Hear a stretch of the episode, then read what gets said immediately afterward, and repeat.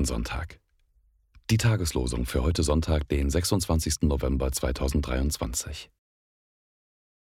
Der Herr ist gütig und eine Feste zur Zeit der Not und kennt, die auf ihn trauen. Nahum 1, Vers 7. Bittet, so wird euch gegeben. Suchet, so werdet ihr finden. Klopfet an, so wird euch aufgetan. Matthäus 7, Vers 7. Zum heutigen letzten Sonntag des Kirchenjahres, des Ewigkeitssonntags, lesen wir in Lukas 12, Vers 35. Lasst eure Lenden umgürtet sein und eure Lichter brennen. Die Losungen werden herausgegeben von der Evangelischen Brüderunität Herrnhuter Brüdergemeine.